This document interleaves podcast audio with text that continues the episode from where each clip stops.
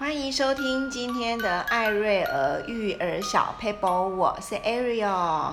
好，那今天呢要跟大家分享的主题是：小孩子说个小谎有没有关系呢？在有些时候他不够诚实，有没有关系？有没有关系呢？好，其实我跟大家说很有关系。那我为什么很有关系？我们都知道诚实很重要。但是有时候我们面临小孩会撒一些小谎，我觉得可能有一些父母觉得无伤大雅，哎呀，我们大人也会避重就轻嘛，然后或是会稍微呃偷丢个垃圾啦，还是有没有请别人帮忙签到啦？哦，是不是这些事情我们大人好像蛮习以为常，没有什么大不了，但是。小孩如果有这些小过错呢，我还是鼓励我们要很认真的来纠正他这个行为。啊，我还记得呢，我我带三个小孩去吃饭，然后吃饭的时候呢，老板看他们三个很可爱啊，就说好，这把糖果送给你们，就给我一把糖果。然后我三个小孩就在那边分，我也不知道他们一个人分几颗。其中呢，我有一个小孩，他就把他的糖果分完的糖果放桌上。其他的小孩都是分完的糖果放口袋，然后放桌上那个小孩呢，就发现，哎，我刚刚不是三颗糖果放在桌上吗？怎么少一颗，剩两颗？然后，嗯，就跟妈妈说，妈妈他偷了我的糖果。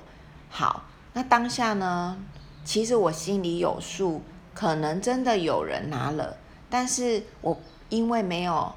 亲眼看见，所以我当下决定不处理谁偷这件事情，因为第一也在外面，除非我去调监视器，所以我就放在心里。我一直提醒这提醒自己，我三个小孩里面有一个可能有人是会有这个小动作的，会拿别人的小动作。虽然他们都还小，可是我觉得这件事情很严重。好，我就跟我就。当下我就是先安抚，然后先好，我再去跟老板多要一颗，我先安抚这件事情。但是我一直跟自己说，我一定要找时间，好，就是注意，因为通常这个是一个习惯，有一有二就有三。所以妈妈，你你发现你当下发现了，你一定还有机会，但是你要留意每一天会有机会好好的去 人人赃并获这样子。那不一定是偷东西，有时候是，有时候是说谎或者不诚实的动作，不一定是偷别人的东西哦。好，那就在有一次，其实我心里猜可能是谁拿了那颗糖果，但是我觉得今天我如果没有百分之百的确定，我不能去诬赖或是误会一个人。好，就是然后呢，我就放在心里，想说，嗯，我要多留意这个孩子。好，有一天呢。的礼拜天要检查功课了，我就发现呢，这个孩子他的功课写完了，要我签联络簿。然后其实我平常都签一签，不会看太多。但是那一天我不知道为什么，我就跟我就想起了我要多留意他的行为。好，我就说那拿来我检查，我看看你写的有没有漏掉，还是算错了，妈妈帮你看一下。哎，我就发现他的眼神闪烁。我说拿来我看看，然后他就说：“哦，我忘记带了。”他就说：“这这份作业我忘记带回家，没有写，我去学校再写。”我就觉得不对劲，我就去，因为他就遮住他的书包不让我翻。我就说：“妈妈看。”然后我就发现那个功课他有带回来，但是他没有写，就要我签名。所以这件这个行为就是一个不诚实的行为。好，我就跟自己说，我这一次百分之百抓到他说谎了，我要好好的让他有感觉的，就是呃，简单说就是要把他内心说谎习惯的那个灵的那个那个那个习惯彻底的提醒一下。所以我那天当下我就故意。发脾气，但是我没有打他，我就是拿了一个棍子打打地板，我就说，我就跟他说某某某，这就是说谎的行为。妈妈最忌讳说谎了。你今天没有写，你可以告诉我，我可以陪你写，或是你跟我说，妈咪对不起，我因为偷懒没有写，或是说妈咪对不起，我忘记写了，都没有关系。你诚实，我就跟你一起面对；你说谎，我就是处罚。好，那当下我没有处罚，我是吓他，我就是打地板。我说我会这么大力打你，所以我再给你，我给你一最后一次机会。如果你下次被我抓到你说谎，我就是这么大力打你。然后当下呢，我确实有骂他很凶，下就是有点骂他呢，然后把他骂到哭这样子，让他觉得有感觉，妈妈是很生气的，不是开玩笑的的凶这样子。好，然后我就。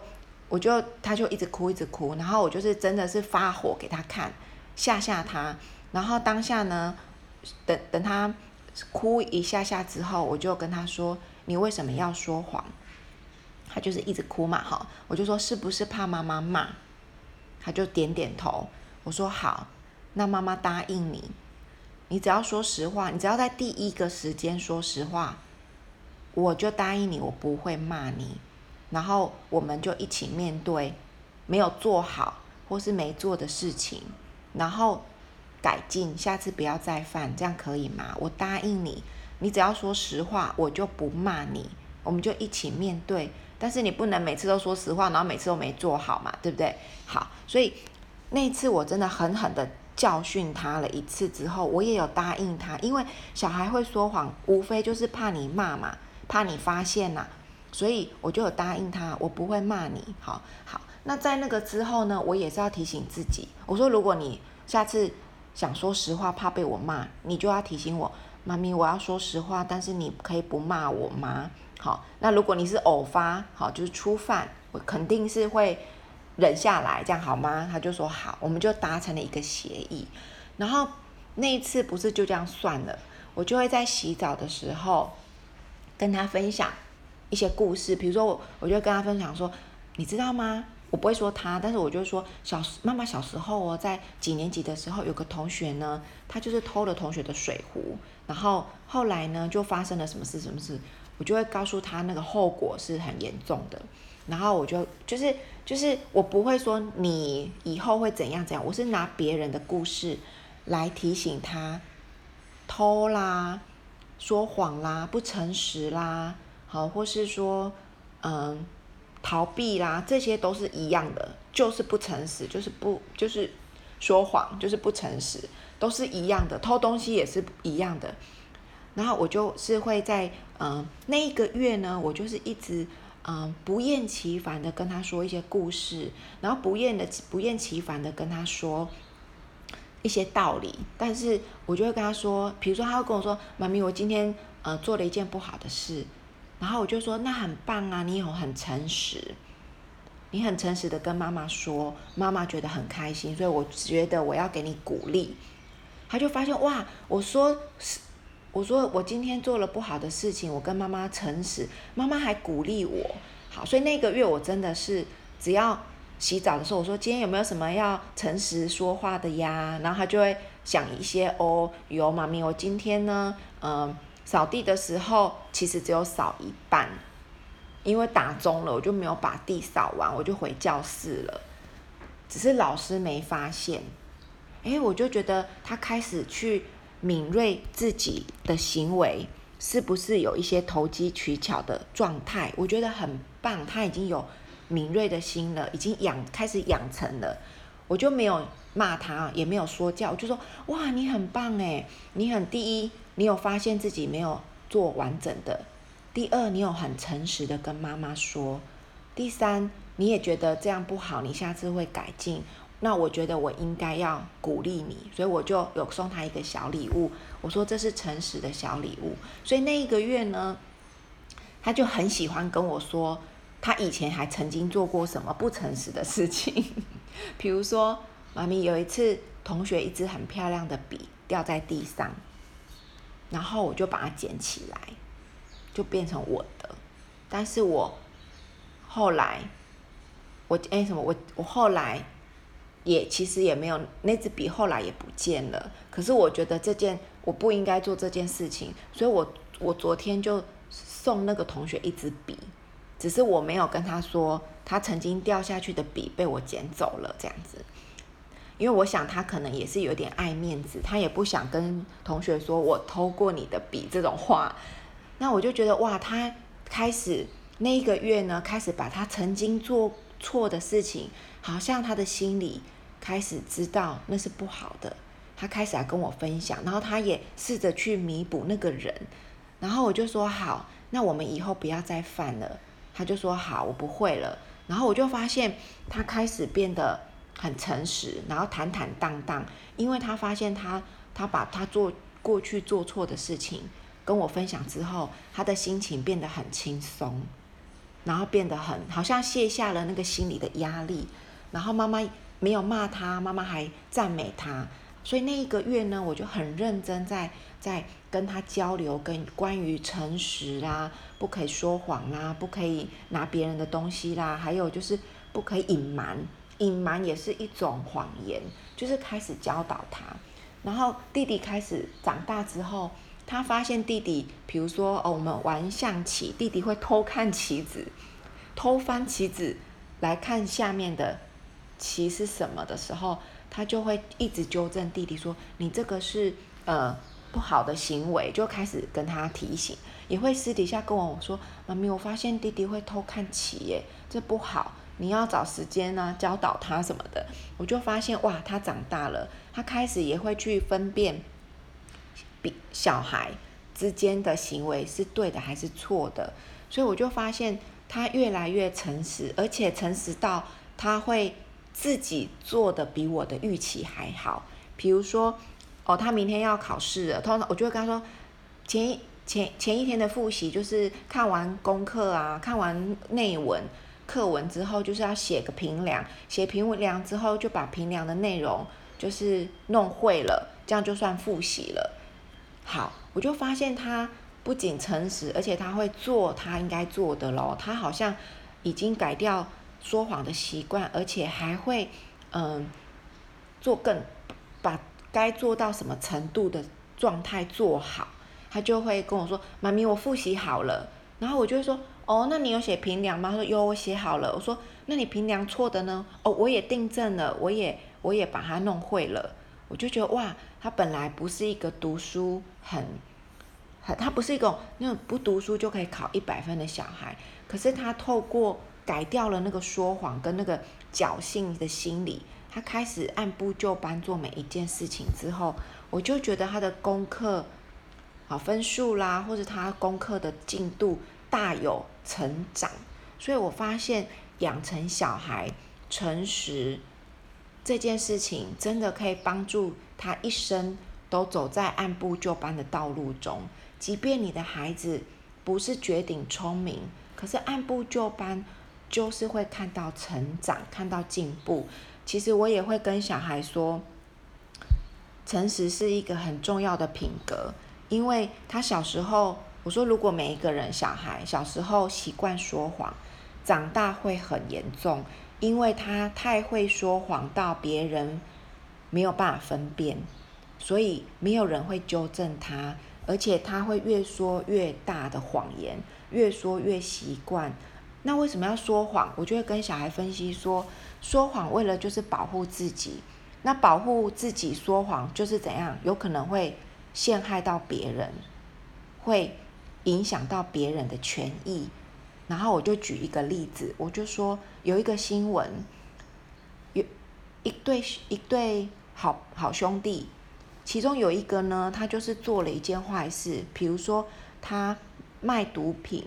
但是警方抓到他的时候，他就把卖毒品这个过程呢，全部都说是他的好朋友做的。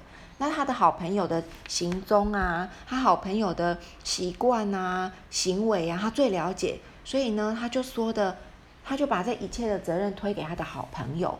那他的好朋友呢，就真的都被他说中了。他确实几点几分有去哪里，怎么怎么怎么都被他说中了。后来因为以前的年代。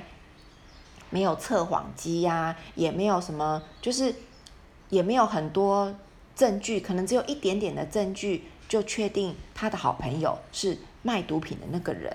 结果呢，就一个冤一个人被冤枉关到监狱里面，关了好多好多年，十几二十年。出了监狱之后，他才为自己找出证据。他其实其实不是他，是他的好朋友做的，他是被冤枉的。当然还他了一个清白。可是你有没有发现他好可怜哦？被我白白被关了十几二十年。然后我就跟孩子说，所以你们交朋友。一定要去注意你好朋友有没有说谎、不诚实的个性。如果有，你一定要劝诫他，不可以这样。那如果劝诫无效呢？你可能就不要跟这个朋友变成好朋友。你可能可以跟他当朋友，但是不能当知心好友，因为当他有一天遇到困难的时候，他必须找一个人来，嗯、脱离他的罪的时候，有可能他的好朋友、他知心好友就是那一个受害者。所以我把这个故事交给小孩之后，我就提醒孩子，我们要很诚实，但是我们也要交很诚实的朋友，不然自己有可能会嗯落入不好的处境。好，所以我就鼓励孩子说，我们要去劝诫我们喜欢的朋友。不要有说谎的这个行为，因为等他大了，没有人发现，因为他太会说谎了，都没有人可以纠正他的时候，不要说没有救了啦，就是没有办法有人提醒他，因为这已经是一个习惯了，习惯是很难很难改的。所以呢，也许你今天听了这个 podcast，你会觉得啊，我的小孩不知道有没有说谎的行为，没有关系，一切都还来得及。你去观察你的孩子有没有害怕被处罚啦，偷玩电动啦，偷看手机啦，该你们说好的十分钟，结果他写玩了二十分钟，还骗你是十分钟，就是妈妈你爸爸你可能要去观察一下有没有这些小小的呃动作，然后呢机会教育他，先好言相劝，然后举一些例子。慢慢的来引导孩子不要说谎。如果他还小，你可以很严厉的纠正他；如果他已经很大了，你可以用鼓励，用一些例子来引导他们，或是上网找一些嗯说谎的不好的结局来提醒他，让他慢慢的知道诚实是很重要的。只有诚实，人生就是才有。改正的机会，才有修正的机会。好，那今天的 podcast 就到这边告一个段落喽。如果你有收获的话呢，你可以在呃艾瑞儿育儿小佩波的 podcast 按五颗星，然后谢谢你的收听，拜拜。